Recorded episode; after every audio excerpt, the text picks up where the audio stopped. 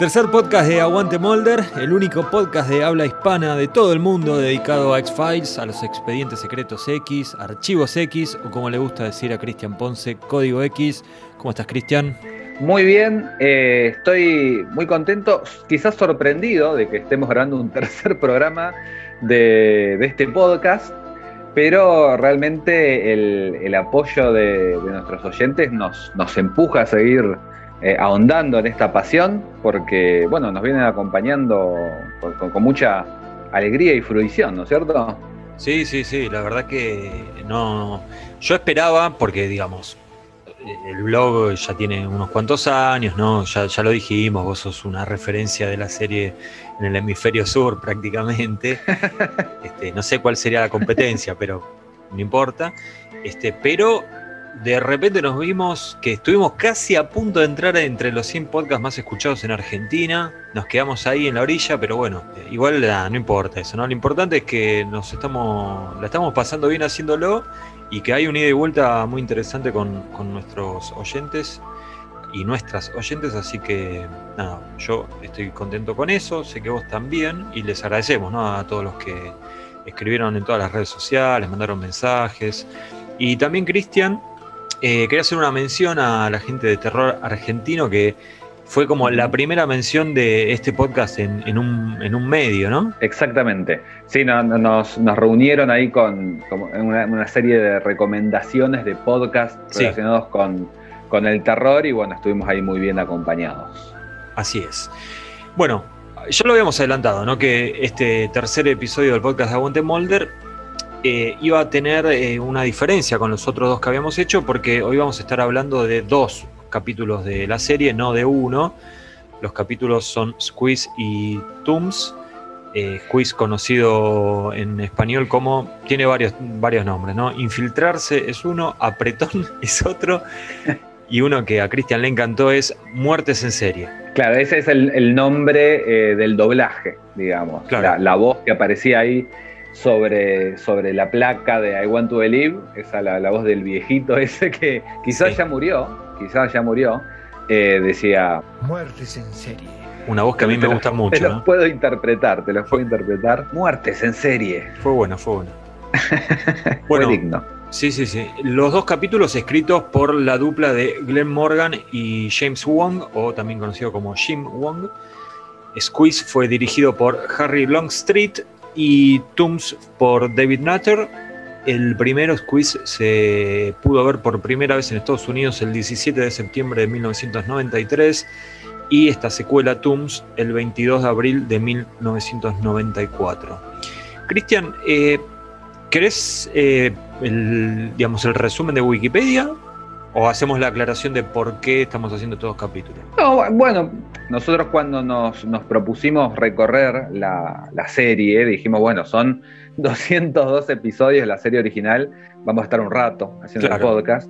Y después nos dimos cuenta de que había capítulos que obviamente nos gustaban más que otros y algunos que decíamos, por ejemplo, de, de Lazarus. ¿Qué, qué, no, ¿Qué vamos a hablar de Lazarus? Entonces dijimos, bueno, quizás podemos reunir más de un episodio juntos. Y, para reunir episodios, bueno, eh, Squeeze y, y Tooms eh, eran, eran episodios especiales porque si bien eh, uno corresponde al principio de la temporada y, de la serie, y Squeeze y, y, Tooms llega casi al final de la primera temporada, eh, comparten al, villano, digamos, al, al, al Monster of the Week. Y de hecho ya hay una especie de precedente para esta barbaridad que estamos haciendo, porque eh, Tooms fue justamente el nombre con el que Gatti Video editó estos dos episodios en video. Así es. A, fines del 95, que era cuando, o sea, al final de la primera temporada en Telefe, digamos, eh, Fox en Estados Unidos y Gatti Video acá en Argentina empezaron a editar los VHS, que generalmente eh, referían a episodios mitológicos, episodios de aliens, eh, porque, bueno, justamente generalmente eran los que venían de a dos, de a tres, y bueno, juntabas un par de capítulos y hacías la nada. Algo eh, en lo que ha basado la, la, industria del videocassette en todo el mundo, mucho de, su estrategia, que es pegar capítulos de una serie y tenerlo como película. Claro. En el caso de los expedientes X, bueno, tenías el, primer VHS que salió era eh, el expediente cerrado, que era Anasazi, Blessing Way y, Paperclip. Y lo que pasa con Tooms es eh, anecdótico quizás porque justamente al ser el único episodio no mitológico que tuvo una especie de, de continuación, nada. Fox agarró y Gativideo repitió y dijeron, nada, esto es una película se llama Código X Tooms y lo largaron a, los videoclubes. Y es una cosa, el, tema de los videos queda medio como pasado por alto, me parece, cuando, qué sé yo, yo empecé a ver la serie en Telefe, vos creo que también. Sí, también. Después la vimos en, Fox. Eh, y lo común es eso, ¿vos dónde arrancaste a ver la serie? ¿En, Fox o en, en Telefe? Pero lo cierto es que hay mucha gente que arrancó viendo estos videos y, es como una tercera, digamos, droga de entrada a, la serie que quizás no es tan tenida en cuenta. Pero bueno, Tums entonces fue el, segundo de, aquellos videos. Tums fue, el, decía recién, el, primer villano en repetir, después volvería eh, Model, el de, Pusher, claro, y y el loco este, que no me acuerdo cómo se llama, Irresistible. Irresistible, sí, no, no me acuerdo el nombre, pero sí. Pero bueno, eso fue bastante después, ¿no? Porque hubo como mucho espacio entre esos capítulos, esto fue más, más acotado el tiempo entre uno y el otro. Tenían además como un tufillo medio ladri, ¿viste? Porque llegaron realmente muchas temporadas después. Acá podemos llegar a pensar que hubo una especie de plan. Sí. Tiene sentido porque de alguna manera cuenta el arco de este personaje. Así es, digamos que este no es caprichoso, tiene total sentido, va a haber otros que van a ser un poquito más, más caprichosos, pero bueno, es lo que hay, amigos. Capítulos que no nos gustaron, volumen 1. bueno, ¿por qué? la, wiki. Dale, ¿por qué entonces están eh, relacionados estos capítulos? Bueno, Wikipedia nos ilumina. El, según wiki de, mm, de, Squeeze, que fue el primero, dice, un amigo de Scully de la Academia del FBI, el agente Colton, ahora trabajando en la unidad de crímenes violentos, le pide que lo ayude en la investigación de un crimen misterioso. Mulder se da cuenta de que es parecido a una serie de expedientes X que ocurren cada 30 años y se une a la investigación para detener el último ciclo. Mientras tanto, Tooms, o sea, la secuela, dice Eugene Tooms, detenido por Mulder y Scully en Squeeze, es liberado del instituto mental y Mulder se involucra personalmente para asegurarse de que sea atrapado antes de conseguir el último hígado humano que necesita para una hibernación de otros 30 años. Bueno, bastante claro, ¿no? Sí, sí, sí, sí. Un episodio lo atrapan, en el segundo lo, sueltan, que atrapar de vuelta. Lo tienen que agarrar de vuelta. Eh, Así es. es. muy interesante, ya vamos a llegar a eso. Bueno, vamos a eh, comenzar por el comienzo y no hay comienzo sin origen, así que lo primero que tenemos que mencionar, estimado Cristian Ponce, es el origen de las ideas para estos dos episodios que, bueno, vienen de las mentes maestras de Jim Wong o James Wong y de Glenn Morgan. Exactamente, estos, estos guionistas que decíamos venían de, de Comando Especial y que ya vamos a ir hablándolo, pero para mí son quienes tomaron todas las decisiones correctas para que los Expedientes X se transformara en, la serie que es. Sí. Eh, ellos, bueno, eh, eh, James Wong, justamente, Glenn Morgan, perdón, sí. justamente él un poco que se atribuye el origen de estos dos episodios, porque, bueno, supuestamente, refiriéndonos al primero, Muertes en serie, supuestamente había un conducto de ventilación similar al que vemos en, el, teaser, en esa primera escena del episodio, eh, justo afuera de la oficina donde se reunían los guionistas de la serie, viste que habíamos dicho que eh, en esta serie había un, writer's room, una oficina donde todos se juntaban a discutir los episodios de todos. Y durante, durante la producción de estos primeros episodios pasaban muchísimo tiempo ahí.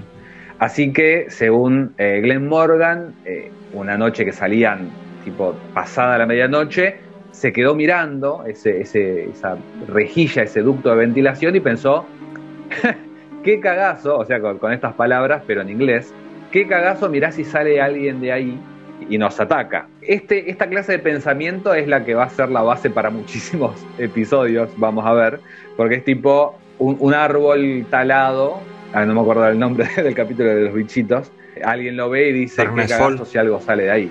Darkness Fall, exactamente. Así que bueno, un poco era, era eso. Tan simple como eso. Sí, sabes que yo escuché una entrevista con, con Morgan que me la pasaron, no te puedo decir quién me la pasó, pero.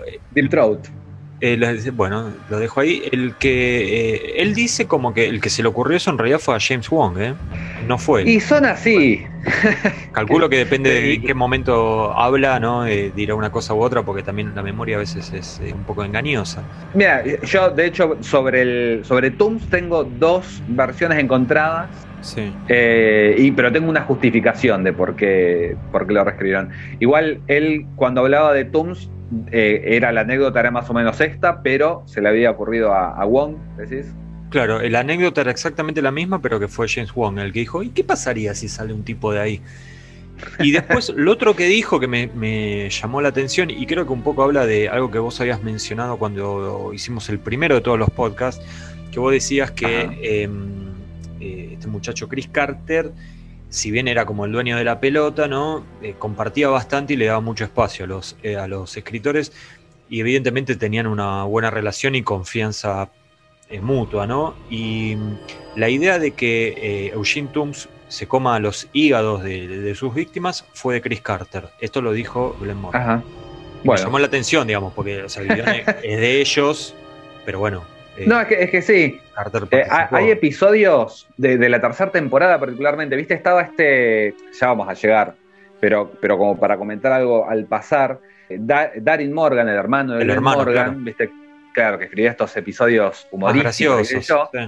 el chabón opinaba mucho y, supuestamente hay, hay muchísimos episodios de, la tercera temporada particularmente que tienen mucho de él aunque él no esté acreditado. Y de hecho, hay, muchos episodios a lo largo de la serie que, nada, supuestamente lo escribía tal. Por ejemplo, hay uno, em, Cable Mojado, ¿no? Wet Wire. Wet Wire. Que supuestamente lo había.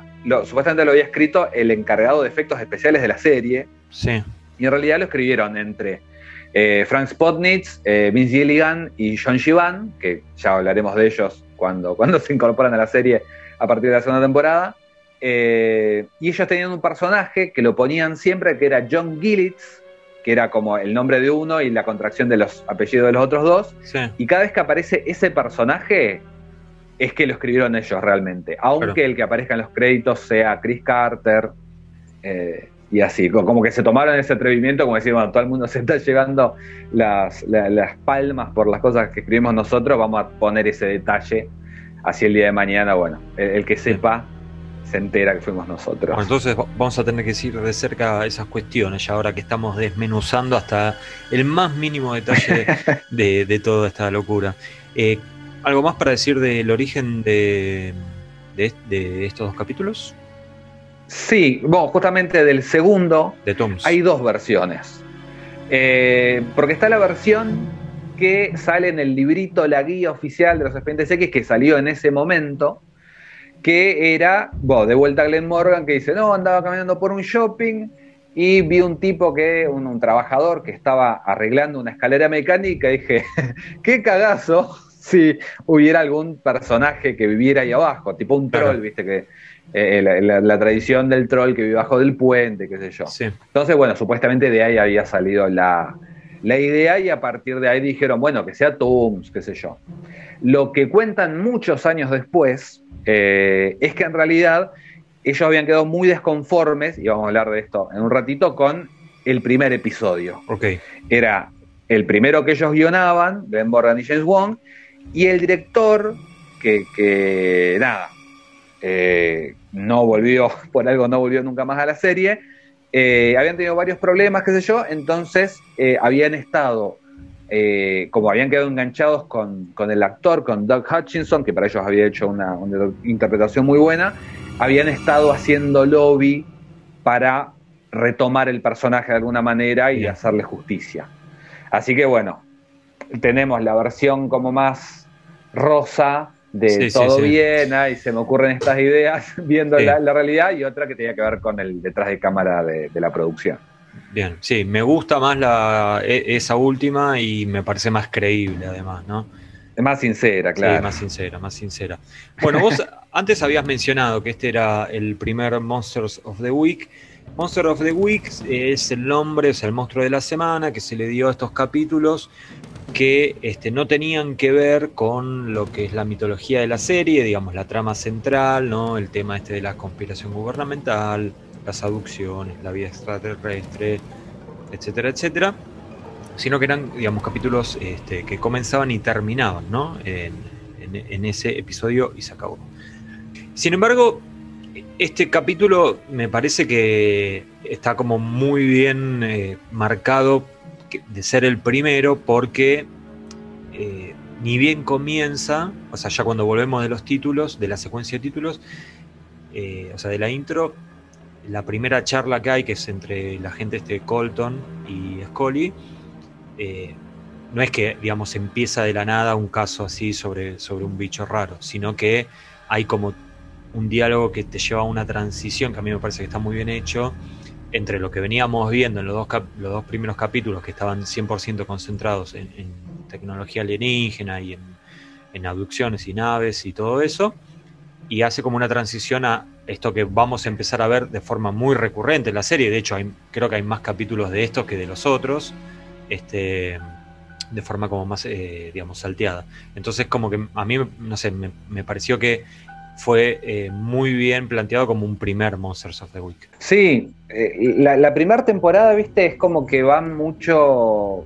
descubriendo sobre la marcha qué es lo que tienen que hacer y cómo tienen que hacer. Este esta es, una de las decisiones que yo digo que, tomaron Glenn Borgan y James Wan que, ayudaron a definir realmente la serie, porque si te fijas los que vienen, eh, Conducto, por ejemplo, eh, que es el, el, próximo inmediato, el, Sí, el, que sigue. Sí, el, cuarto, eh, ese capítulo de vuelta ya vuelve con los ovnis, pero quiere mezclarlo con un misterio. Es como muy parecido al piloto, ¿viste? Un misterio mundano de, un pueblo y, lo mezcla con, los aliens. En cambio, acá yo creo que toma, bueno, por, un lado, el modus operandi del asesino en serie, es algo que se va a repetir mucho. Y después, el como el monstruo. Es como que la serie, eh, el monstruo que más tiene eh, son los aliens, y el segundo podríamos decir que es el vampiro, pero vampiro de diferentes cosas. Porque tenemos vampiro de grasa, vampiro de, ¿cómo se llama? De pigmento. Ah. Siempre hay un ser que quiere sacar algo que, que no tiene. Claro, y, pero bueno, con el modus operandi de, los asesinos, que veníamos de los 80, que, que, incluso yo la verdad no lo tengo muy, muy fresco, pero, pero esto de, que Glenn Morgan y James Wong vinieran de comando especial, eh, no creo que sea gratuito a la hora de que están escribiendo ahora una serie que, si bien es sobrenatural, tiene mucho de policial. Sí, pues la verdad no, no había pensado en esa relación, pero sí, eh, puede ser. Al mismo tiempo, si te fijas en los capítulos de ellos, siempre hay una cosita de humor, que también en, Comando Especial, que en inglés era 21 Jump Street. Eh, Exactamente estaba presente también, siempre era un humor incluso todavía más, más burdo, si se quiere. Eh, lo que Adolescente. sí, lo que yo eh, lo escuché decir a Glenn Morgan es que la idea esta de, de, que haya algo más allá de lo extraterrestre en la serie vino de parte de Fox, de la, de la cadena, digamos. Que, que, como que le dijo a Chris Carter, estaría bueno que, no sea solo una serie de, ovnis, que, haya algo más. Esa fue la, frase textual. Y bueno, eh, ahí es como que Carter empezó a, a comentarle esto a los, eh, a los guionistas y bueno, eh, ellos después cada uno, digamos, lo hizo mejor o peor. En el caso de, Morgan y Wong no hay nada que criticar, me parece que fueron muy capos en, esa cuestión. Y yo no sé, no sé ¿Cuál es tu parecer? No creo que nunca lo, lo a hablar, pero eh, yo cuando empecé a ver la serie estaba como mucho más interesado en la parte mitológica. Porque me había atrapado demasiado y como que quería saber, quería saber, quería saber.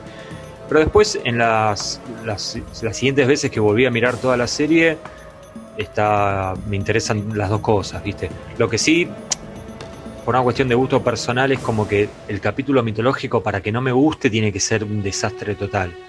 En cambio, con el Monster of the Week, eh, si, las, si el malo en cuestión no me interesa tanto, ahí como que ya viste, decae un poco la cosa, o sea, como que necesito que el capítulo sea bueno. Sí, yo también, tal cual, entré, entré por los aliens, siempre, bueno, hasta el día de hoy, a mí me encantan, viste, las películas de conspiraciones, ese tipo de cosas, pero, pero bueno, la, serie lo que fue haciendo, gracias a, esta libertad que daba Chris Carter, es que se fue yendo para cualquier lado, y, bueno, hay episodios que, o sea, son monstruos de Week porque no son mitológicos, pero quizás tampoco hay ningún monstruo. No, claro. O, incluso, bueno, que, empiezan a desarrollar los personajes, que también es una cosa que eh, en un primer momento, porque yo era chico, o, también porque el doblaje no ayudaba demasiado, eh, el arco de los personajes no, no era. No, me parecía tan importante. Sí, no, y ahora además, perdóname, Cristian, eh, también tenía que ver con que, ya lo, contamos, no, no quiero parecer el abuelo que siempre cuenta la misma historia, pero nosotros no la veíamos en el orden correcto porque, porque se, emitía, se repetían muchos capítulos, eh, cada canal tenía un orden diferente, entonces era, era medio difícil como seguirle el arco, al, el desarrollo al personaje. Hoy es muchísimo más fácil y más obvio. Ahí ayudaban los, los videos estos también, porque si te gustaba la mitología era más fácil ver algo así en orden. Y de, hecho esta serie tampoco estaba tan pensada en un principio para, para verla en orden, porque bueno, son estas series de veintipico de capítulos. claro, claro. Sí, la primera temporada, los episodios mitológicos tampoco es que son demasiado coherentes.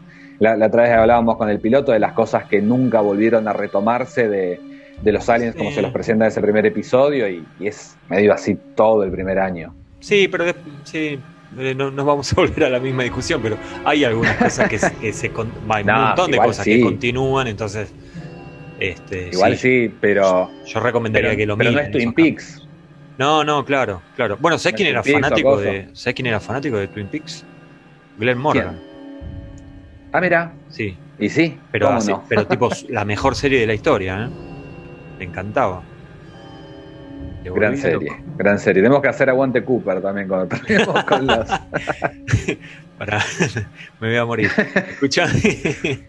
Eh, bueno, entonces. Eh, creo que está mal, quedó claro, ¿no? Lo que era un Monster of the Week y, nada. Sí, a mí me gustaría, eh, solamente porque el, yo el concepto lo conocí a partir de. Yo acá, De los serpientes X, obviamente, pero investigando un poco, me, vengo a enterar que el término fue creado por los guionistas de The Outer Limits, que era una serie de los 60 que había salido medio a, competirla a la dimensión desconocida, y justamente ellos, eh, la promesa que le hacían al, espectador era que, a diferencia de la dimensión desconocida, que por ahí te hablaba de cualquier cosa, a veces había aliens, a veces había ángeles, había muchísimos viajes en el tiempo. Bueno, ellos prometían desde Outer Limits que todas las semanas iba a haber un monstruo. Y ese era el monstruo de la semana. Así que ya desde los 60, que nada, supuestamente solamente ocho episodios escaparon a, esta rutina. Pero bueno, ya desde, aquel entonces este formato estaba, estaba establecido. Y bueno, Kolchak, que es la, gran inspiración de, de los Expedientes X, también tuvo esa, esa influencia y cada episodio había un monstruo distinto. Dos agentes fenomenales investigan casos paranormales en Los Expedientes Secretos X, a continuación en Fox.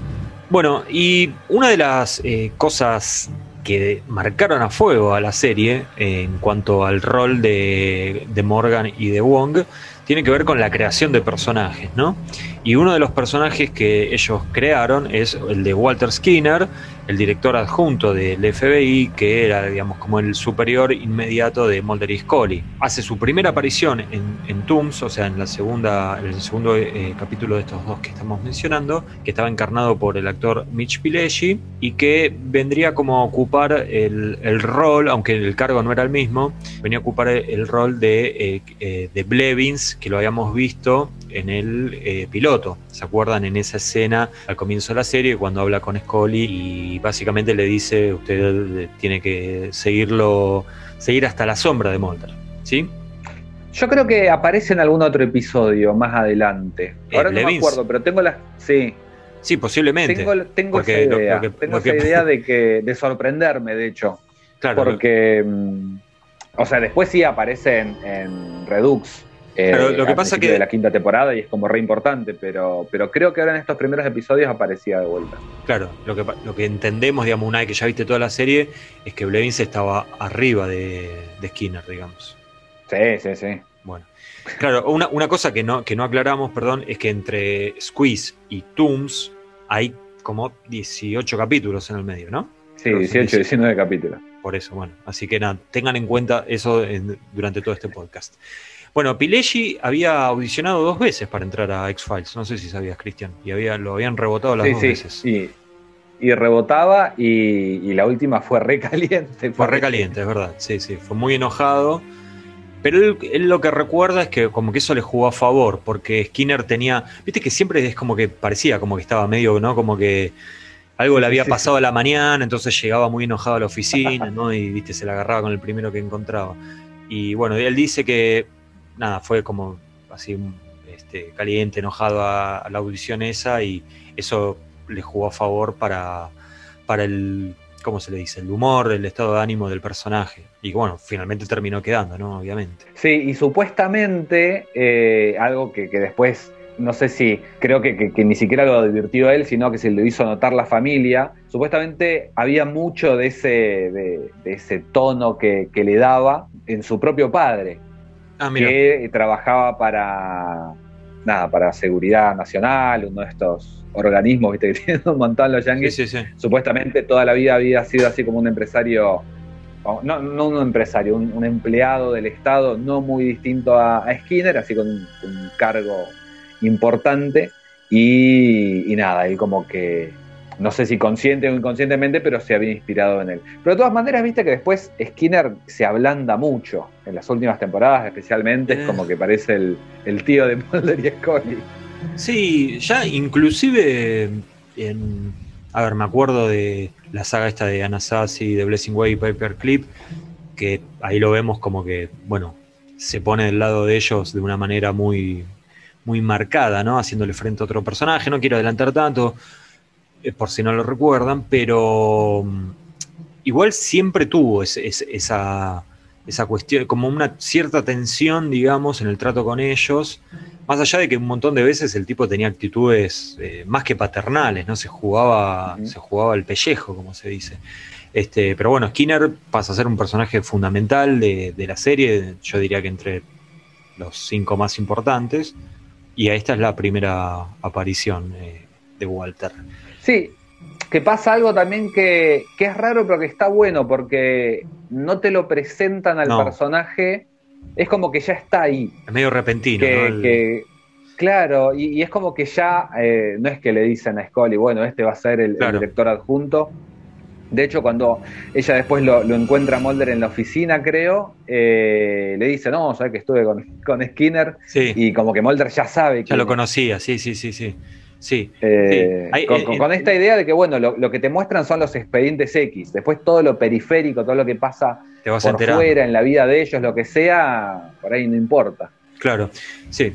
Bueno, en, esas escenas con Skinner también hay otra cosa, como hay como una planta al lado de Skinner que es el fumador, ¿no? Eh, una, que no, una planta que echa humo. Claro, una planta con humo que no, o sea, una chimenea que no, no dice absolutamente nada hasta. Pero cuando dice. Cuando dice, agarrate. O sea que tenemos que hablar de que en, en Tooms lo que vemos es la primera línea del fumador, ¿sí? Pero cuando digo primera línea, nada que ver con la cocaína, ¿no? O sea, es no, no, no, no. Primero que dice, ¿ok? Este, bueno, el fumador, perdón, el fumador encarnado por William B. Davis, que este, tiene su primera frase entonces en, en los X-Files, ¿Lo podemos escuchar la primera frase? Porque la iba a decir yo, pero mejor que la diga él. sí, por favor. ¿Leyó el informe?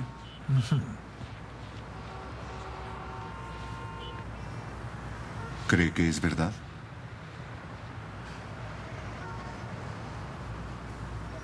Sí, claro. Bueno, eh, ¿sabés, Cristian, la, historia de, por qué no, no, había hablado hasta el momento? Eh, no, ¿Sabes que no? Bueno, en esta entrevista que escuché que me pasaron de, eh, de Morgan, él dice que. eh, Jugosísima esa entrevista. Muy ju- no, no, no, no sé la data que saqué que va a quedar para, siete para, horas. para futuro, para futuros podcasts, ¿eh? en serio, digo, tengo, tengo para todo. Em, capaz, que, capaz que te paso el link, vamos a ver. Bueno, eh, no le daban líneas porque eh, decían como que estaba, estaba como mal considerado William B. Davis, como que no era buen actor. Entonces no, decía no, no, no, que no diga nada porque es un desastre este tipo. Cuando esto llega a oídos de Morgan y Wong, dicen, pero ustedes están locos, este este tipo da clases de teatro. ¿Cómo, cómo, cómo es que no, no, va a poder hablar? No, no, hay que hacerlo hablar. Entonces acá es cuando empezó a hablar igual, se ve que mucha fe no le tenían porque le dieron una línea nada más, no de cinco palabras. Pero bueno, este... Pero cambia, ca- cambia mucho. eh, cuando hablamos del piloto decíamos esto de que el chabón, viste, es como un lungo así, viste, y camina medio tropezándose. Y como que no tenía, más allá de que, nada, estaba escondiendo un chip adentro de un depósito en el sótano de- del Pentágono, como que no tenía tanta presencia. Y a partir de acá eh, cambia, Cambia eso, todo, porque sí. la manera que lo muestran, el misterio que le ponen.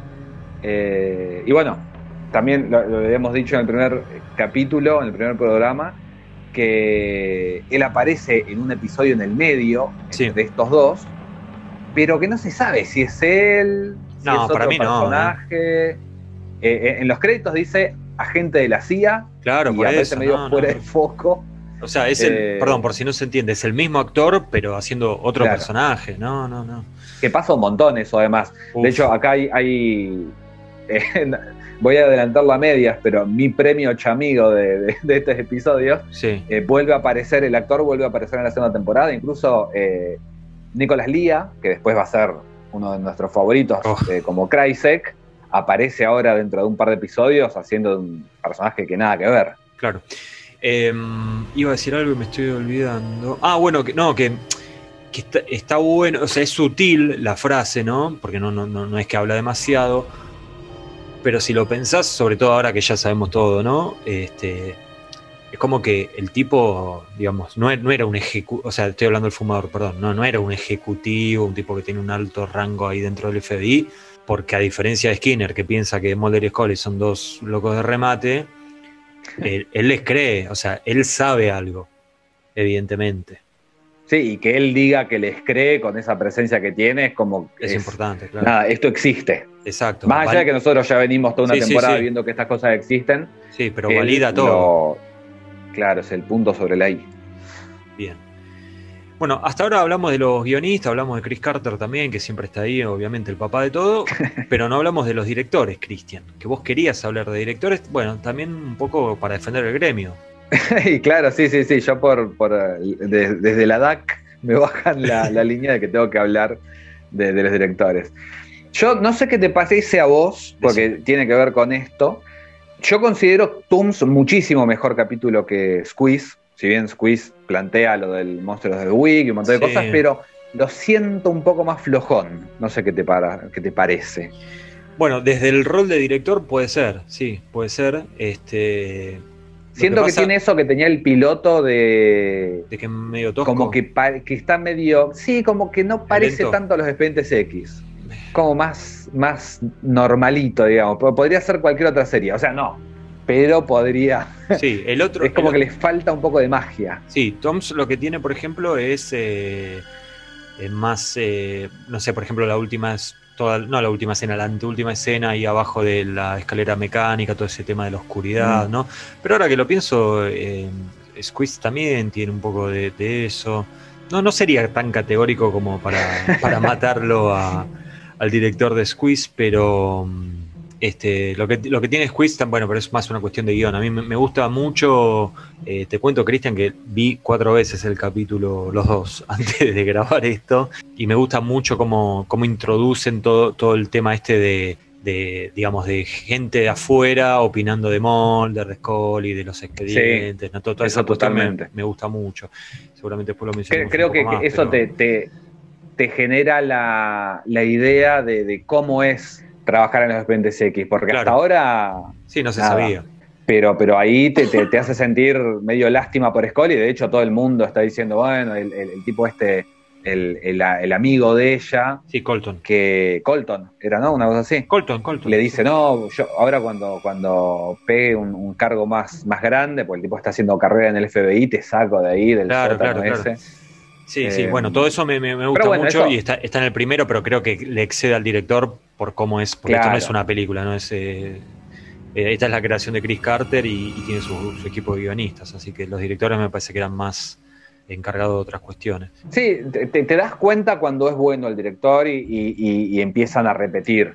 Pero justamente este, el que, el que dirige Squeeze, Harry Longstreet, es tipo el del piloto, una vez y nunca más.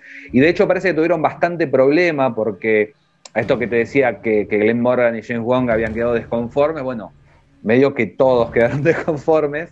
Eh, hubo que, regrabar varias escenas. Sí. Y lo que decía Chris Carter, que es lapidario, lo leo y me río, porque dice, eh, no, dice como que hubo problemas en el lenguaje realizativo de Squid.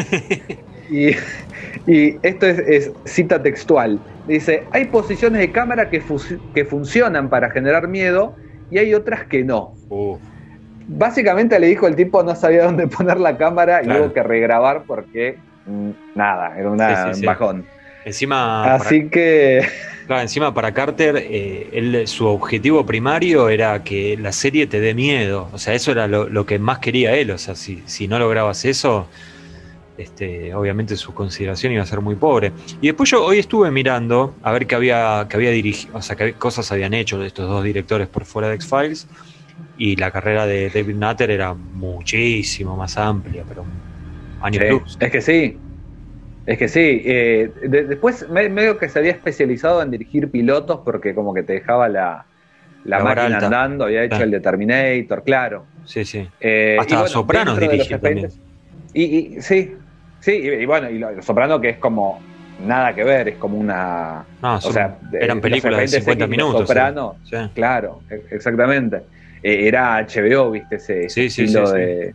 Pero bueno, David Nutter, eh, que es el director de Tooms, él sí estuvo en, durante las tres primeras temporadas de los Expedientes X, metió varios hits. Ya mismo ahora en la primera temporada es el, director de Beyond the Sea y de Hielo, de Ice, los dos de Glenn Morgan y James Wan son para mí todos de, la temporada.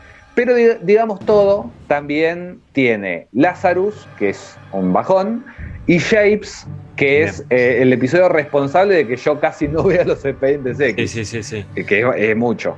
es fuerte. Bueno, pero vuelvo a lo mismo. Capaz que estoy equivocado, pero para mí, digamos, sí, me parece que acá los directores eran como muy por encargo, me parece a mí sobre todo en esta época. Sí, sí, sí. Es que, es que en, televisión en general es, es como el, eh, el, teatro, digamos que, voy a decir una barbaridad que seguro es una imprecisión absoluta, pero eh, en, el teatro, digamos que los que mandan son los actores, en el cine los directores y en, televisión los guionistas, porque es quienes tienen que mantener eh, una ficción y un concepto a lo largo de mucho tiempo. Sí, sí, sí. Bueno, dejamos atrás a los directores y cambiamos de gremio, nos vamos a encargar de los actores, y en este caso de el que hace de Tooms, ¿no? El, monstruo, el malo, eh, la encarnación del mal en estos dos episodios. Estamos hablando de Doug Hutchinson que, eh, como adelantó antes Christian, ¿no? tenía la mejor consideración de Glenn Morgan y de James Wong, y de hecho, lo, en esta entrevista que te mencionaba, Christian, creo que la última vez que la voy a mencionar la entrevista, eh, Glenn Morgan decía, si el capítulo te dio miedo, o sea, uno de estos dos capítulos te dio miedo, fue gracias a Dog, porque era un actor genial. Sí, ellos lo, lo, querían tanto que después se lo la serie que hacen ellos, claro, se lo llevaron a Space Above and Beyond, que es la, la serie que hicieron eh, al mismo tiempo que se emitía la tercera temporada de Los Expedientes X, que ahí no me gusta para nada lo que hace, porque hace un, personaje que es un silicate, que son como unos androides que hay en esa serie, que son lo peor de la serie, que a mí la serie me encanta, pero cada vez que hay un capítulo de silicates eh, es un bajón, y él es como, como si fuera un, androide robot, entonces como que es muy histriónico, y yo, insoportable. Y después se lo llevan también a Millennium. A Millennium, te iba a decir eso. Sería eh, el, principio de la, de la, segunda temporada, él, está ahí haciendo de, del que hasta ese momento es el, más grande villano de la serie, que es el, hombre que le manda las, las Polaroid a, Frank Black. ¿Vos viste Millennium? no, vi un, par de no, vi un par de capítulos sueltos. Yo creo que mm, no me gustaba, sentía que Chris Carter le estaba metiendo los cuernos a X-Files y no, no me gustaba. Creo que había un rechazo de mi parte para decir, no, no puede estar pasando esto, viejo. Concéntrate. Esta es tu eh, familia. Yo creo que es, hora de que blanqueemos que nacimos el mismo día, vos y yo. Ah, sí, sí. 7 de octubre. porque mm, me imagino que tiene algo que ver con, Libra o algo, porque yo tuve el, mismo pensamiento en su momento. Pero bueno, después superé esos temas y pude ver, pude ver Millennium y la verdad que, te la recomiendo muchísimo. Es una, es una, es una gran serie. Sí, es una, cuenta, es una cuenta pendiente. Y ya que estamos, te digo otra cosa y seguimos con Doug Hutchison. Nunca vi eh, The Long Gunman la serie. ahí ahí te, doy la derecha porque yo vi el piloto solamente y, no, no, lo toleré. Pero para ahí, te digo una más. Pero tengo un problema con. Tengo un problema con los episodios de The Long Gunman solos en la serie no, nunca me gustaron tampoco. Bueno, ya nos vamos a pelear en otro momento. Eh, o sea, la compré en DVD y todo, y nunca la miré. ¿Mira? Sí. Bueno, eh, vale un montón de plata se ve porque eh, no lo compró nadie y hay muy pocos dando vuelta. ¿Lo, tenés todavía? Todavía lo tengo, lo tengo, lo tengo, sí, sí, sí. Sí, pero nada, en algún momento la, voy a mirar las dos. Bueno, volviendo a esto que estábamos haciendo, ¿te acordás? Viste que en la última escena, de la última escena que lo vemos a Tooms, eh, él está desnudo, está sin ropa. Sí. Bueno, la idea de hacer, de grabar eso desnudo fue del actor, no de Chris Carter, ni de, ni de los guionistas. Se le ocurrió a él. Dijo, esto, esto lo tengo que grabar en bolas y, según Carter eh, generaba un clima medio incómodo, ¿viste? Como que, como que nadie se lo esperaba. Pero dice Chris Carter que funcionó. Yo creo que funciona, que está bien, me parece. Sí. Sí, es que el chabón es un intenso para mí. No sé si, si, si conocés la anécdota de que eh, el chabón es vegano, o era vegano, vegetariano, y también le había mandado a, Chris Carter en una caja un hígado de vaca, porque él decía tipo, que tan loco es eh, comer hígado de persona, ustedes comen hígado de vaca, no sé tampoco cuánta gente come hígado de vaca, pero él le había mandado ese regalito, ah, tipo analogía de, que todos ustedes son asesinos. No, no, no sabía eso. Eh, lo que sí sé es una historia que me contaste vos que me parecería un pecado que no la cuentes acá. De cómo, cómo había cambiado, eh, digamos, la, forma de ser, de, estoy tratando de decirlo de una manera elegante, cómo habían cambiado eh, David Duchovny y Gillian Anderson entre lo que fue la grabación de Squeeze y lo que fue la grabación de Tooms. ¿Te acordás?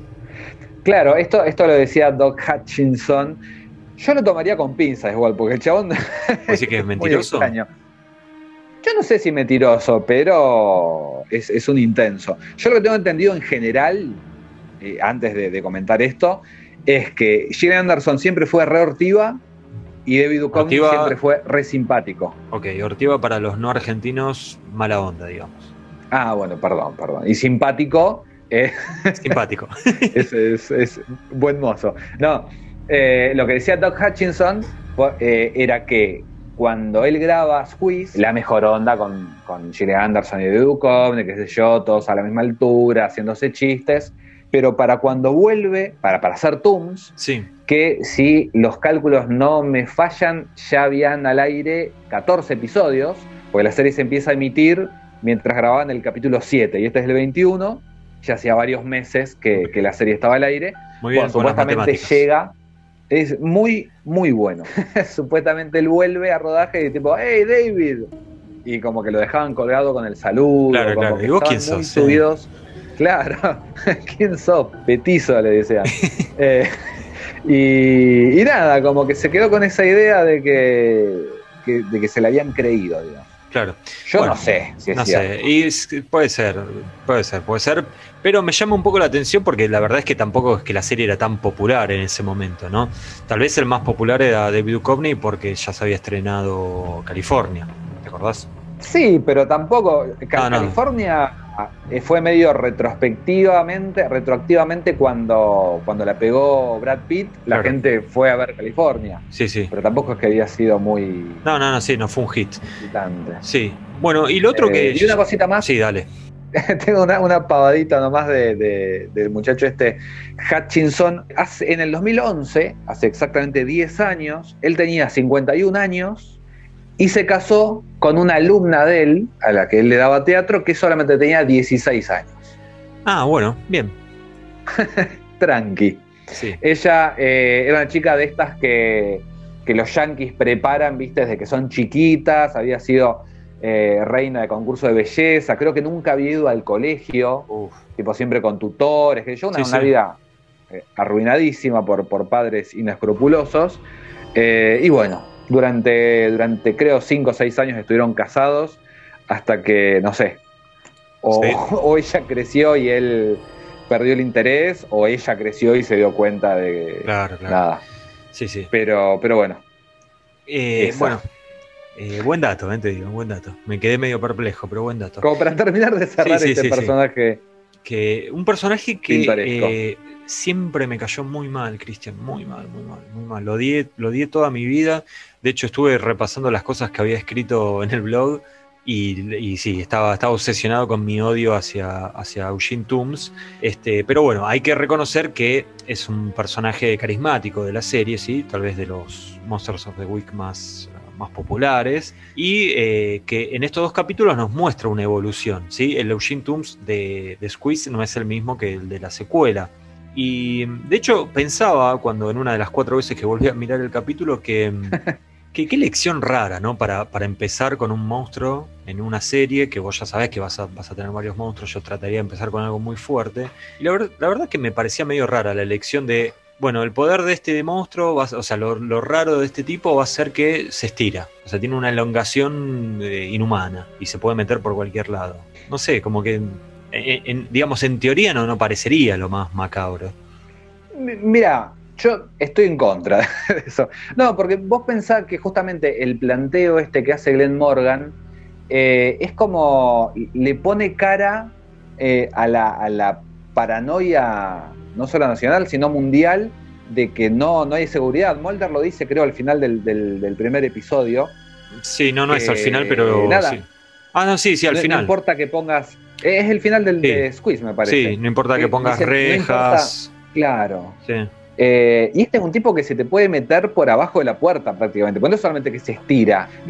los poderes de, él, como que no se entiende mucho, pero bueno, se puede meter por una chimenea, pero también se puede meter por, por la, la, ventila esa de aire que es muy chiquita.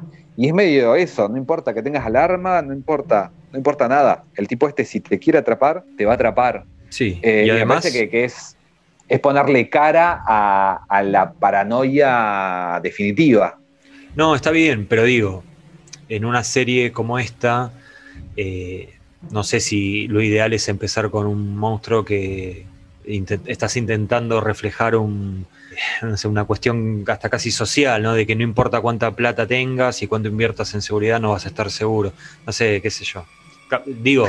Vos pues no lo querés. Tal, vez, no, perdón, tal vez lo que estoy tratando de decir, y no me estoy expresando bien, es que no sería la lección más eh, obvia. O sea, es no, por eso está mal, pero digo, es como un poco rebuscada, ¿no? Es eh, un poco más fina, si querés. El tiempo le está terminando la razón y está bárbara la elección, pero digo que, no sé, me, llamó, un poco la atención. Tiene que ver también con, algo que hacen en los expedientes X durante las, las tres primeras temporadas, más que nada, que es esto de nunca agarrar al, monstruo clásico tal cual es, sino buscarle una vuelta de tuerca y especialmente una justificación científica. Siempre, las primeras temporadas siempre, nunca son monstruos, por más que, le llamemos Monsters of the Week, son mutantes genéticos. Claro, claro. Siempre es por algo. Y acá eh, me parece lo, lo que hablábamos hace un rato, es un vampiro, si se quiere, pero bueno, no, lo que decís vos, no, no van a ser tan obvios de poner a un, chupasangre, que de hecho cuando lo ponen en la segunda temporada también le buscan toda una vuelta eh, medio sadomasoquista, qué sé yo. Eh, acá es un, tipo que se tiene que alimentar de hígados, pero porque eso le da una proteína para después poder hibernar. Es, para, mí lo que hacen Glenn Morgan y James Wong además es que siempre, siempre te van a sorprender. Siempre le buscan una vueltita más. Bueno, acá una de las tantas vueltas que tiene Tums es que además era punga, viste que le roba la cadenita a, Scully y bueno. Así que andaría bien ahí Eh. en retiro, en constitución, ¿no? Haciendo de las suyas ahí. Este, bueno, la- hablemos un poco de la evolución, que no hablamos nada. Yo creo que en la segunda parte se pone. Es, es más como. medio Napoleón, ¿no? Como más estratégico, más, más pensador, Sí. menos instintivo, pero termina siendo tan malo como, como lo habíamos visto en un primer momento. Sí, es que a- en, en la primera está como haciendo la suya, como que, que hasta medio aquerenciado, digamos, como que él dice, bueno, me como cinco hígados, ya le falta el último, Una siestita. inverno, Sí. claro, y, al sobre. Y de pronto se le aparecen Mulder y Scully, y, y es como medio, viste, el, el Moriarty, digamos, de Sherlock Holmes, viste, como que se le apareció alguien a su altura que es Mulder. Claro. Y, y cuando él logra finalmente salir de la cárcel en un neuropsiquiátrico, que creo que estaba en, Sí, sí. en- en Tooms, eh, lo que decís vos, pasa de ser ese monstruito, porque viste que en Squeeze anda ahí como gruñendo, viste, medio sacado, a ser un, un maquiavélico que se mete en la casa de Mulder en el departamento que uno dice, uh, le, le va a comer mata, el hígado, y no, en realidad Claro. para ser, claro, eh, que es un momento además hermoso, bien, bien de, de Morgan y Wong, porque Mulder está viendo la, la- la mosca, la versión Sí. vieja de la mosca, Sí, sí. y, y Tooms aparece con la musiquita de la mosca, es, es, es muy del estilo de ellos. Eh, pero bueno, en realidad va ahí para tenderle una trampa a Mulder, que está Claro. reobsesionado y que si, si el chabón este dice, no, me, me agarró a piñas en la calle, cualquiera, cualquiera puede llegar a creerlo porque lo ven a Mulder que se la tiene jurada. Sí, sí, Mulder está desencajado. Eh, de hecho, lo vemos ahí en ese juicio, ¿no? O sea, yendo con la verdad para adelante, pero quedando como un loco prácticamente con todas las cosas que cuenta. Obviamente nadie le iba a creer que estaban, que el tipo este tenía más de 100 años, que era un, un mutante genético, etcétera, etcétera. Pero bueno. Después Eh, hay una cosa de, que, que tiene que ver con la evolución del personaje, pero que también tiene que ver con esto de ir, ir descubriendo la serie que están haciendo. Porque una de las características que tiene en, en el segundo capítulo, que se repite mucho, es esto de que a sus víctimas él las ve con todo blanco y negro alrededor y la víctima a color. Tipo, tipo Enrique el Antiguo de Franchella, pero al revés. Eh, como para, como para enfocarlos. Y, y esto en el primer capítulo lo hace una sola vez y lo hace con Scully y ve todo blanco y negro. Como que tiraron ese efecto porque quedaba Sí, sí, lindo y después, para cuando llegó la segunda aparición del personaje, dijeron, uh, mira, este, este detalle que no le dimos demasiada bola, eh, lo podemos lo podemos usar ahora. Y justamente sobre víctimas, vos hace un rato hablabas de, del humor, es increíble para mí la, la escena cuando él se quiere meter a, a la casa del, del tipo este que, que lo, lo persigue, creo que desde el estacionamiento de la casa, que se mete por la eh, y se chimenea. está queriendo meter todo el tiempo, se quiere meter por el inodoro y la Ah, esposa le pone la traba. Sí. Después aparece todo sucio de caca. Sí. todo sucio. es increíble esa escena porque tiene muchísimo suspenso, pero a su vez estás viendo una cosa que es tan grotesca que es graciosa. Sí. Es muy, muy, muy lindo. Bueno, sí. es- X-Files es una serie que tuvo muchos momentos grotescos, ¿no? Muchos. Eh, Nunca me voy a olvidar Sí. de esa escena eh, Mulder y Scully adentro de un elefante. O sea, ellos dos adentro del cuerpo de un elefante. Increíble. Haciendo la autopsia del elefante. Bueno, de hecho, hay un capítulo que se llama Grotesco, no por nada. Bueno, sí, no por nada. Eh, Cristian, vos me, me dijiste que querías hablar de la importancia de este capítulo. Va, de estos dos capítulos. Eh, Ahora no te que acordás lo- qué era lo que querías decir. pero- No, eh, eh, en realidad var- varias cositas eh, que, que fuimos hablando ya. Por un lado, el hecho de que es el primer episodio que no es de ciencia ficción, sí, porque si bien esto que decías vos, que, que Chris Carter siempre quería que hubiera por lo menos un susto por episodio, eh, nada, los dos anteriores serán más de, de ciencia ficción, en este caso es el primero de terror. Además, bueno, esto de que sienta las bases de- del monstruo de la semana, eh, Bueno, la- vinculándolo un poco con el asesino en serie sí. que es algo que también sacan de Kolchak. Y también me parece como, como súper importante y algo que de- después se vio, se vio más en, en los episodios mitológicos, el conflicto de Tooms me parece mucho más interesante porque es, eh, no solamente el villano es que es el mismo villano del, capítulo anterior, y tienen esto de, que es casi una carrera contra el reloj para, para, atraparlo antes de que se coma el último hígado y desaparezca por 30 años, sino que de alguna manera se suma como enemigo el gobierno, digamos, o, la burocracia, porque los que lo dejan salir a, a del neuropsiquiátrico son ahí unos jueces que, unos, expertos en el tema que no la tienen nada clara, que no le dan bola a Mulder, que se burlan de sus teorías.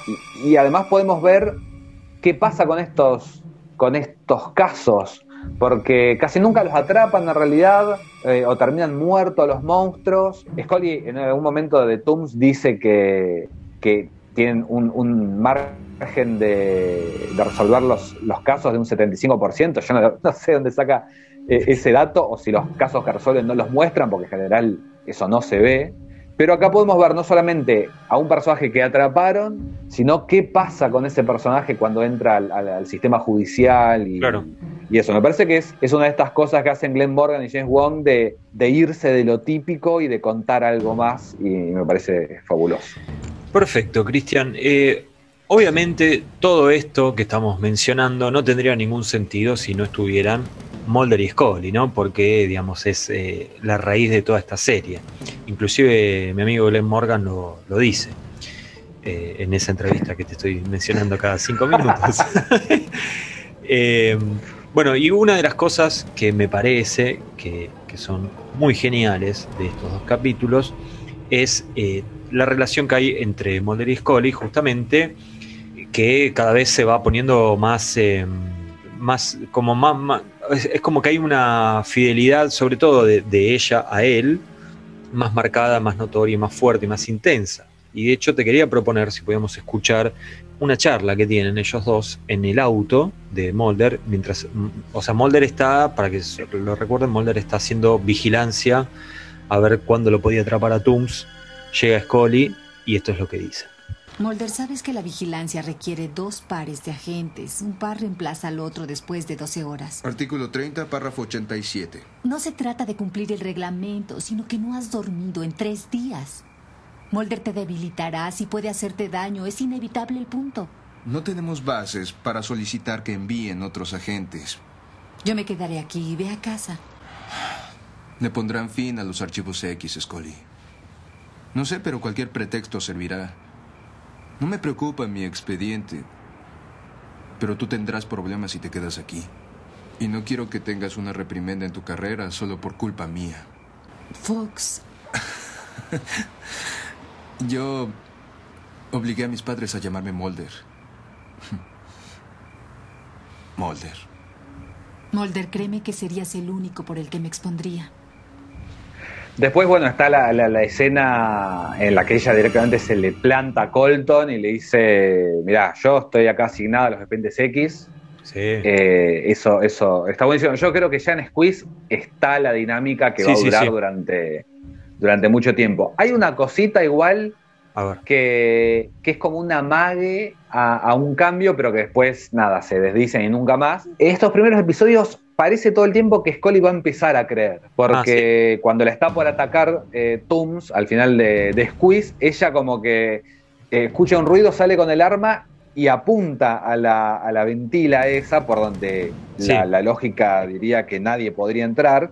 Pero bueno, Mulder como que un poquito ya la empezó a convencer. Pero bueno, después vamos a estar siete años más en los que ella le dice no, que qué sé yo, que estás diciendo que tal cosa pero bueno, es, obvio ya con, temporadas con tantos episodios que, si querían mantener la dinámica iban a tener que, borrar con el codo estas, estos mínimos avances.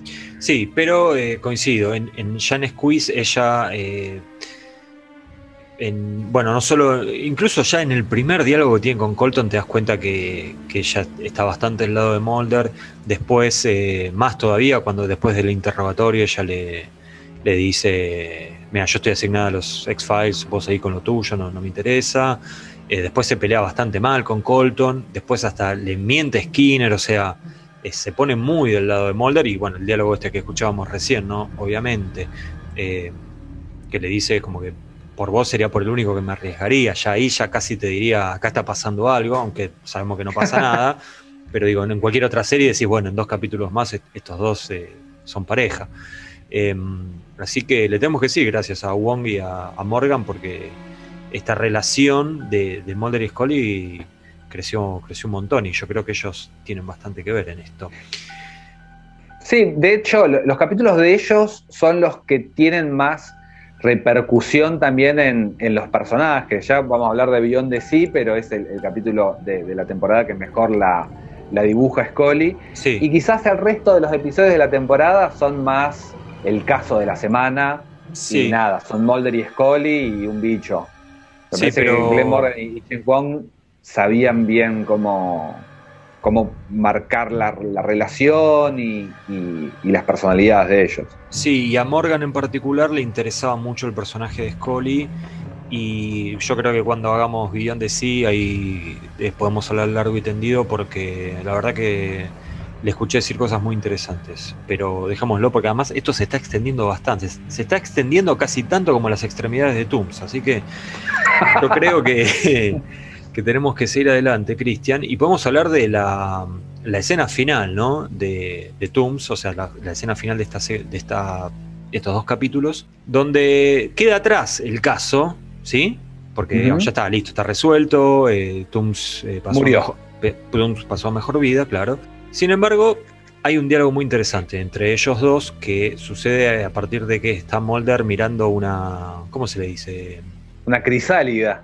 Una libélula, te iba a decir yo, sí. Un capullo. Un capullo. Eh, sí, durante todo el episodio, viste, como que, tiran ahí. No, me parece que esto de los serpientes no va más, que qué sé yo. Que lo, lo. De hecho, la presencia de Skinner. Claro. Ahí es como para ponerle el clavo definitivo al ataúd, eh, que es cerrar los expedientes X.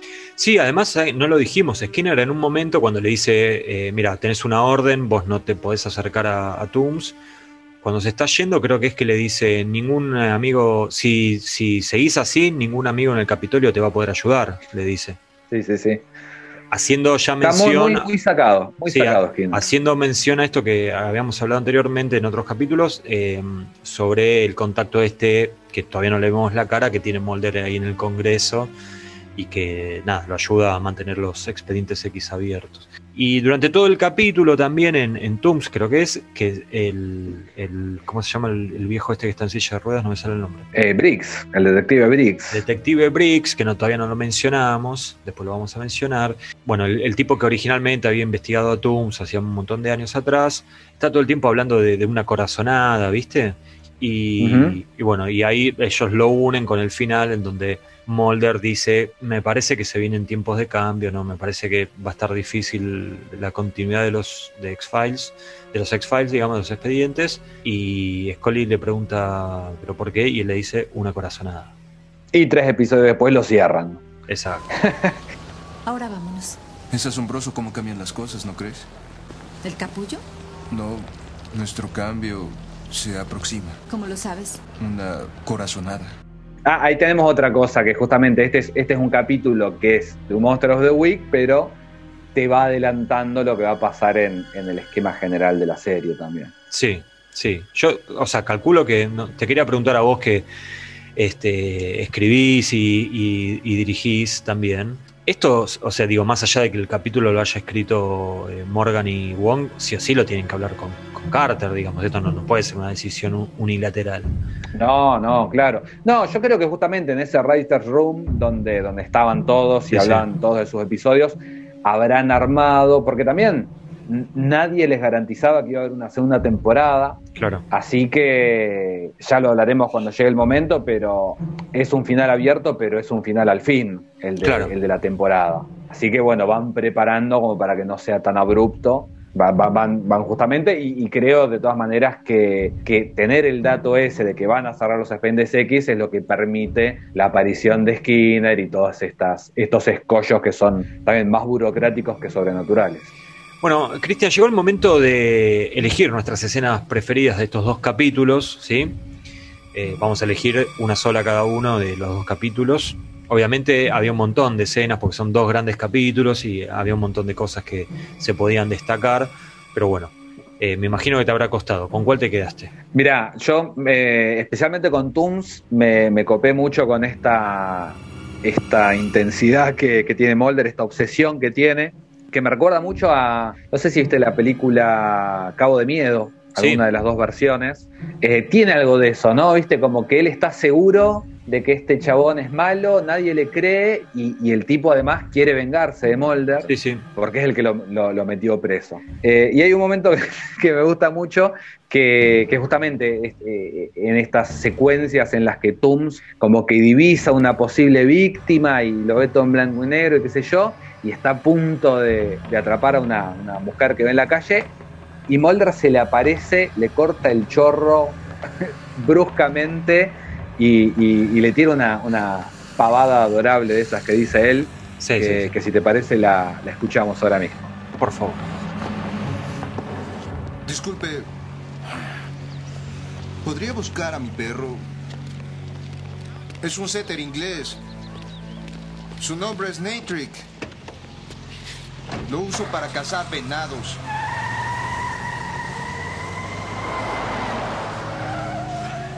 Bueno, ahí también vemos el sello de, Glenn Morgan, eh, que él eh, decía que el humor era muy importante porque decía que además generaba más tensión también y que en el terror siempre está presente el humor. Lo escuché incluso dando ejemplos de eh, El Exorcista, de bebé de Rosemary, que, a pesar de, ser películas súper de terror, tienen cositas ¿no? humorísticas. Y, y, pasa que si no, si, si no pones humor en la película de terror, si no lo pones vos a propósito, la gente se termina riendo en cualquier lado. de cualquier cosa, sí, sí, sí. Claro. Así que bueno, gran escena de Mulder, eh, porque además me, ¿La tuya? Me, gusta, me gusta. Me gusta que, que ahí que, le corte el entusiasmo a, a, Tooms. Y la mía es The Squeeze. Eh, reconozco que me, costó un montón elegir, eh, pero me, terminé quedando con esta, que es el interrogatorio eh, cuando Niven lo atrapan a mm, Squeeze, que después lo terminan liberando, ¿no? Pero, digamos, ese primer interrogatorio, eh, en donde hay toda una serie de, preguntas y Mulder es Mulder al 100% y mete una pregunta que no se la esperaba absolutamente nadie. ¿Ha matado a un ser humano? No. ¿Ha estado en la oficina de George Usher? No. ¿Mató a George Usher? No. ¿Tiene más de 100 años? Debe ser pregunta de control. Le pedí que la hiciera. No. ¿Ha estado en Pau Hatton Mill? Sí. ¿En 1933? No. Calificación aprobatoria. Por lo que a mí respecta, este individuo no es el asesino. ¿Qué tienes que decir, Mulder? Mintió en las preguntas 11 y 13. Su respuesta electrodérmica y cardíaca casi se salen de la pantalla. ¿La pregunta 11 es la de los 100 años? Déjame decirte que yo también reaccioné ante esa estupidez. ¿Y qué es eso de Powhatan Mill?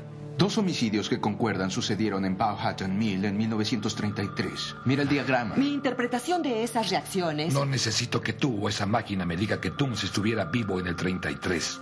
Es el asesino. Lo dejaré libre. Tom, quiero agradecerte que me hayas permitido trabajar con ustedes, pero oficialmente estoy asignada a los archivos X. Veré qué puedo hacer con eso. Tom, puedo cuidarme sola. Dijiste que Mulder era extraño. Este hombre está loco.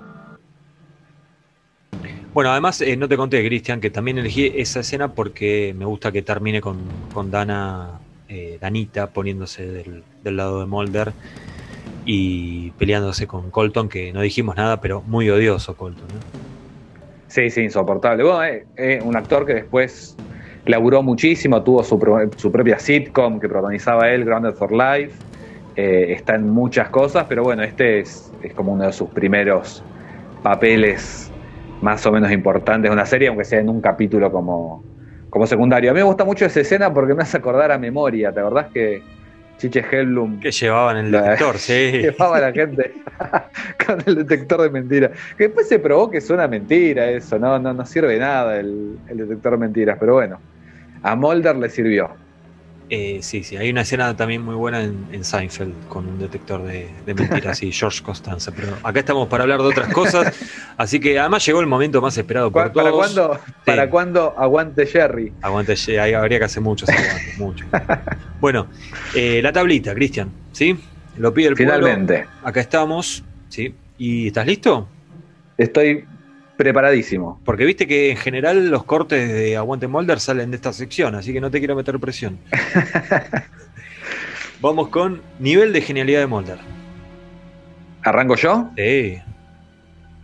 Y 9. Bien. ¿Qué te, voy a decir? No, y, no, pará, 9.50. ¡Epa! Porque en, porque en esta. En esta.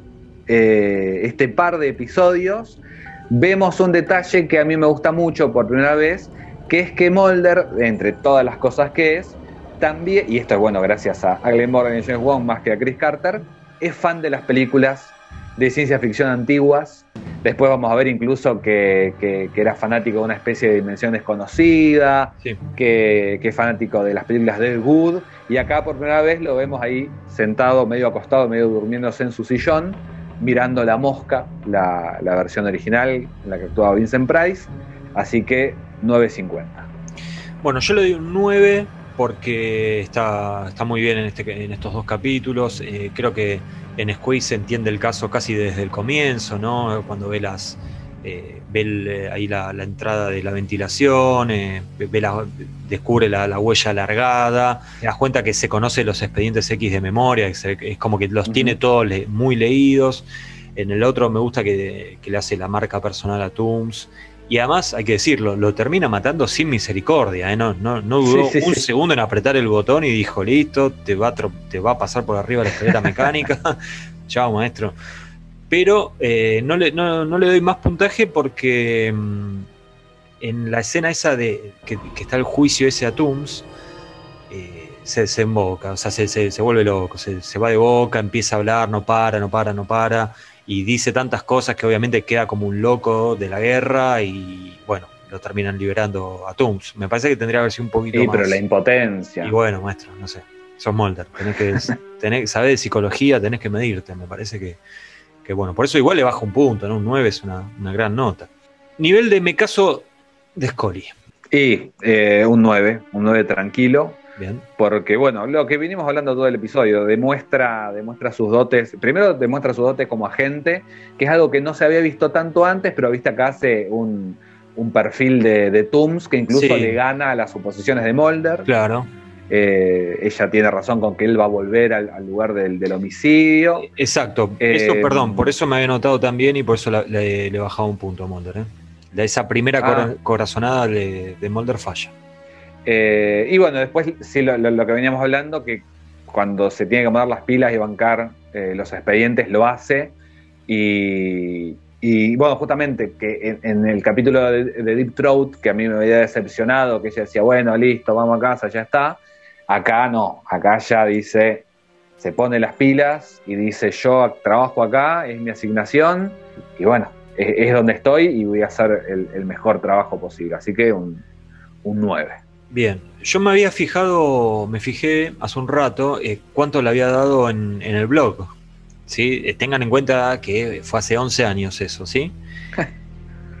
y tenía otro espíritu, me pareciera un poco más, más relajado.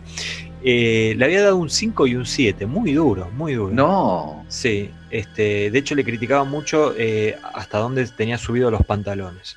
No, claro, pero... quieren, vayan y chequenlo. pero bueno, acá eh, estamos, bueno, tenemos 11 años más, ¿no? Estamos un poquito más cerebrales y te voy a sorprender. A ver. Le voy a dar un 9,5, Cristian. Mira. Te voy a decir por qué. Primero, porque Contame. la pelea con Tooms se la banca bastante ella, ¿eh? O sea... Sí eh, es verdad que si no, si no llegaba Molder, mm, creo que terminaba mal eso, pero bueno, este había, o sea, fue la única que le pudo hacer frente al tipo, ¿no? Yo tenía la idea de que ella eh, se salvaba, o sea, en, mi recuerdo ella no necesitaba de la ayuda de Molder. Finalmente, bueno, eh, él llega para esposarlo al último momento. Y no sabemos tampoco por qué no se suelta él, porque se, podría bueno, estirar y soltarse muy fácil. Pero, pero bueno. Este, bueno, estuvo muy bien con el caso, como decías vos, así que no, tengo que agregar nada. Tira muy buenas frases, se pelea con Colton. Y para mí esto, y esto fue lo que más le valoré, lo más importante de todo, yo creo que entre lo que pasa en Squeeze y lo que pasa en eh, lo que vemos que sucede en el último, en Tooms, ella decide que su camino va a ser junto a Mulder. Y que no le va a importar ni escalar en posiciones en el FBI, ni o sea, si le tiene que mentir a Skinner, le miente, si tiene que soportar todas las presiones, lo, va a hacer. Ella decide, en estos dos capítulos, para mí está muy claro que ella va a ser eh, fiel a Mulder y que cree en este proyecto de Mulder, así que por eso me saco el sombrero 9,5. Claro, su lealtad es para con con su compañero por sobre la patronal. Por todo, todo. Eh, no le importa si va a tener obra social o no, todo. Todo por modo. bueno, premio Chamigo al mejor personaje secundario de este capítulo. Qué malo que es este nombre, por Dios. Eh, Chamigo, ¿a quién se lo da, Cristian? Eh, yo se lo doy al doctor Plit, que es eh, un tipo que aparece un par de escenas solamente en, en Toons que es, el, que, el que se le ocurre. no, pero vas a ver, se le ocurre esto de, los dientes, ¿viste? Como de. Nada, identificarlo por, por la dentadura y qué Por la mordida, decís vos. Porque, por, la, por la mordida, exactamente. Eh, porque me parece que, que nada, él no, no tiene nada que ver. Es, es un, un, empleado, un científico que trabaja para, para, la, para la administración pública, pero dice: No voy a permitir, no voy a dejar que, mis prejuicios, eh, como hace todo el resto de la gente que aparece en estos capítulos, no voy a dejar que mis prejuicios eh, hablen por mí. Y esto es medio una locura, pero me, la voy a jugar por esto y, investiga y tira esa idea que termina ayudando a, resolver el caso. Así que yo creo que muy, muy merecido. Bueno, ¿El tuyo? Polémica tu elección, ¿eh? Bueno, yo, mira, lo primero que, que pensé fue Tooms pero me parece muy protagónico, ¿no? Como para elegirlo como secundario. Claro. Después pensé en Colton, porque la verdad es que después de Tooms, al segundo que le molería la, cabeza a patadas es a Colton. Pero digo, no, demasiado odioso como para elegirlo. Yo creo que está bien el personaje, creo que aporta a la dinámica del capítulo, pero no puedo. Así que se lo voy a dejar a Walter Skinner por varios mm. motivos. Porque tiene mucho más carisma que, que Blevins para ocupar ese rol de inmediato superior de los dos agentes.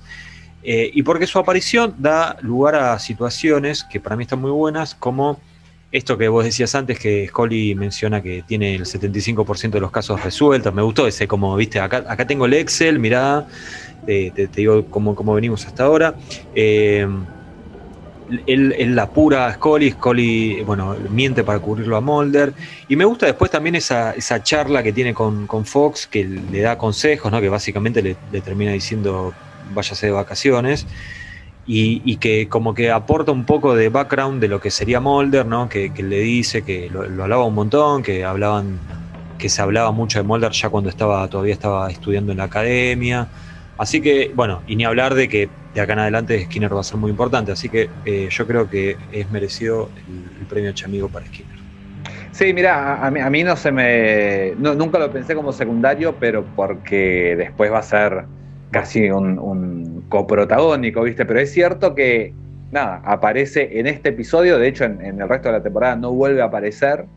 Así que si la a, esta altura de la serie, si, si la estuviéramos viendo por primera vez, tranquilamente es, es un actor secundario. La verdad que no se me había ocurrido, pero me parece una la mejor, me parece mejor elección que la mía, definitivamente. Para mí, vos estás recibiendo algún sobre de algún organismo para elegir eh, gente que no tendrías que elegir, pero bueno. El sindicato de, extras. sí. Eh, bueno, lo mejor y lo peor del capítulo, Cristian. Vamos, empezamos con eh, lo mejor. ¿Qué tenés? Y para mí lo, mejor es la evolución que hay en Tooms, esto que, se transforma de un, de un monstruito en, un Napoleón del crimen, lo insidioso en lo que, se pone. Eh, nada, eso me, encanta y es lo que, lo que me hace querer tanto este, este, este personaje y este par de episodios. ¿Vos? Perfecto. Yo tengo dos cosas, las dos ya las mencionamos, así que simplemente. No, como dos. ¿Dos como dos? ¿Qué una sola es Lo mejor. Y es lo mejor, no las mejores cosas del episodio. Pará, pará, Vos, pará, pará, episodio y ya me, estás rompiendo toda la estructura. Vos habrás hecho un peliculón que lo volví a ver esta semana y te lo lavé, Historia del Oculto, se la recomiendo a todo el mundo. Pero el que hizo la tablita soy yo. Está bien, tenés razón. Así que voy a poner dos cosas. Dos cosas. Una, lo bien articulado que está esa transición entre una serie que era 100% extraterrestres, ovnis, eh, conspiración, y que pasa a ser eh, una serie que también va a tener estos monstruos de la semana. Eso por un lado. Y por el otro lado, la relación entre Mulder y Scully, que está más fuerte que nunca. No Scully, la relación. De hecho, sí. de hecho, bueno, eh, una cosa que no nombramos, pero que, es muy buena, es que hablan de aliens al principio. Ah, este claro. le dice, ¿qué son hombrecitos grises? Exacto. Y Mulder se la, usando una metáfora que no estoy seguro de entender por completo, batea la pelota en un home run y la saca del estadio porque le dice, me empieza a boludear y le dice, no, no, los reticulinos, eh, qué sé yo, no sé qué, pero nada, aguante Mulder en primera instancia por, por, su humor y, por...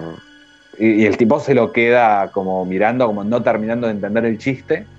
Pero es también un, guiño a, Fox, al público, a, todos los que esperaban que esta serie fuera de Aliens todo el tiempo. Exacto, sí, porque Colton le dice los hombrecitos verdes y él le dice grises. No verdes, ¿qué verdes? Exactamente. Y que le dice, creo que, eh, eh, que compran el hígado, no, que consiguen hígado porque después lo venden carísimo en su planeta, una cosa así le dice. Sí, sí, sí. Genio Molder. Bueno, y lo peor del capítulo, Cristian. Y lo peor del capítulo es, eh, vos fíjate lo importante que es en estos dos episodios y que vos lo nombraste recién hace cinco minutos, que es eh, el detective Briggs, sí. que es este tipo que, supuestamente estuvo encargado del caso de, de Tooms ya en el 33, que no sé realmente qué me pasa, pero sí. ¿Por qué elegís como lo peor? Eh, porque esto creo que te puede ayudar a ser una mejor persona. ¿Por qué elegís como lo peor del episodio a un señor mayor postrado en una silla de ruedas que parece tan bueno? ¿Qué es lo que sucede en tu cerebro, Cristian? Porque no me lo creo. No, primero que ese tipo tendría que dar 90 años y no consiguieron y pusieron uno de 60 y lo sentaron en una silla de ruedas para que parezca más viejo. y le dijeron, déjese la barba. No sé.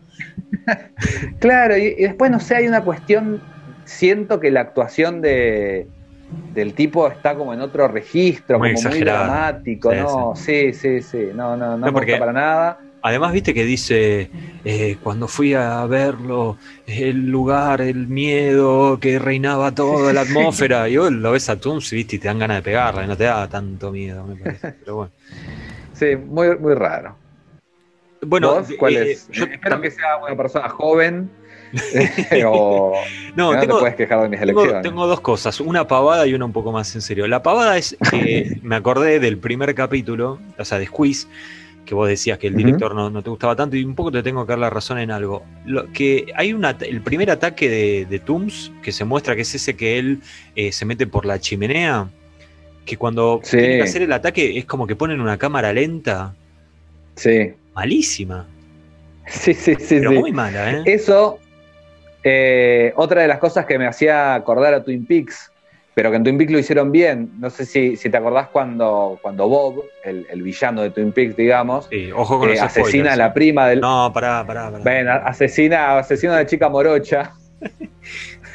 También es una escena muy parecida en cámara lenta, pero esa escena es una de las top 5 escenas más aterradoras en la historia de la televisión y acá me parece que quisieron hacer algo parecido y no, no, no, no, les dio el piné.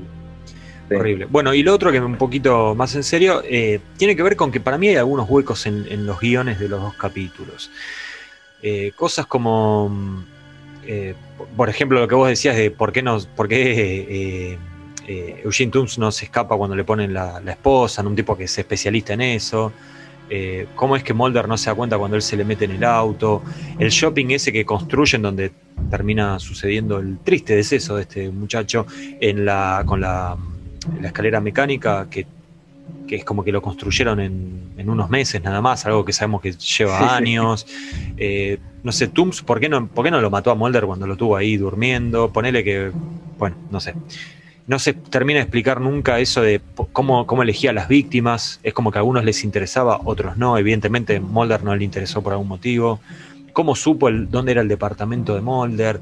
No sé, como que hay varias cosas que para mí, si me pongo fino, cosa que yo no hago nunca, pero si me pongo fino es como que hmm. me haría ruido. La verdad es que me dejo llevar por todo lo demás y lo puedo disfrutar sin pensar en esto. Pero cuando me tuve que poner a pensar, bueno, ¿a qué le puedo criticar? Fue lo único que se me ocurrió realmente, eso. Bueno, pero dentro de todo, dos grandes capítulos. Grandísimos capítulos, Cristian. Grandísimos, de hecho. Ya vamos a tener para quejarnos. Sí, de hecho te iba a decir. En, próximas semanas. Este, me da un poco de cosa porque creo que estamos en un nivel muy alto con el nivel de los capítulos y vamos a caer sí o sí. Sí o sí, no hay forma. Y yo creo que el próximo programa va a ser más duro. Sí, eh, yo creo que ya podríamos adelantar, ¿no, Cristian? ¿Cuáles, cuáles, ¿Cuáles van a ser los dos capítulos que vamos a mencionar? Eh, como para que lo vayan viendo. Porque me parece que esto se disfruta mucho más si lo tenés fresco. Definitivamente. Conduit y Genderbender, ¿sí? Porque eh, los unificamos por una cuestión temática, no, no de orden, ¿sí? en realidad Conduit sí es el que le sigue a Squeeze. Sí, son capítulos que tienen unos aliens pero más o menos, más porque, nada, sí, más o menos, medio flojo de papeles. Eh, Genderbender para mí tiene cosas muy, muy buenas igual. Creo que es el, primer episodio que, dirige Rob Bowman, que es mi director favorito de la serie. Me acuerdo muy poco de ese capítulo, ¿eh? así que... Este, tenés tarea vos también. Tengo, sí, sí, tengo tarea para hacer. Bueno, eh, yo creo que hasta acá ya está, llegamos, ¿no? Esto se extendió bastante, así que nos cumplimos. sí, cumplimos. Yo creo que cumplimos con creces, Cristian. Este, les quiero recordar a quienes nos, están escuchando que mm, se suscriban donde sea que escuchen el podcast, ¿sí? en la plataforma que sea. Suscríbanse así están al tanto cuando hay un nuevo capítulo. De todas formas, la periodicidad de este podcast es eh, cada, cada 15 días, o sea, dos veces al mes. Así que ya lo saben. Este, también se pueden suscribir a la lista de correo de Aguante Molder, eso está en el blog de Aguante Molder, que es aguantemolder.blogspot.com. Fíjense en la barrita de la derecha que hay un lugar para dejar su mail, así le llega una notificación al mail cuando este, hay un nuevo posteo en el blog y obviamente cuando hay un nuevo podcast. ¿Algo más, Cristian? ¿Algo más que quieras decir? No, también esto que eh, decíamos al principio, que yo no sé si el único, pero uno de los únicos y el más canchero de los podcasts sobre los expedientes X en castellano, seguro que somos. Así que si les gusta lo que están escuchando, también compártanlo en las redes o por lo menos pásenselo a ese amigo que saben que es fan de los expedientes y que, y que va a poder disfrutar de, de todas estas cosas que charlamos con tanto gusto cada vez que hablamos. Sí, perdón, yo no quiero quedar como el típico argentino agrandado. Yo creo que es el único que hay en este momento activo. O sea, obviamente hubo cosas que ah, eso sí. sobre todo en España, pero si saben que, hay algún otro en este momento, díganos y en una de esas capaz que hasta un día sale un crossover. Hacemos un crossover, una batalla de rap, algo a ver, quién, a ver quién sabe más. ay, me encantaría eso. Y lo, y a Pancho Ibáñez para, para, que, haga el tiempo de siembra. Claro. Claro. Ahí está. Así que bueno, en 15 días volvemos con un nuevo episodio. Aclarado eso, solo resta decir aguante Monster. Chao.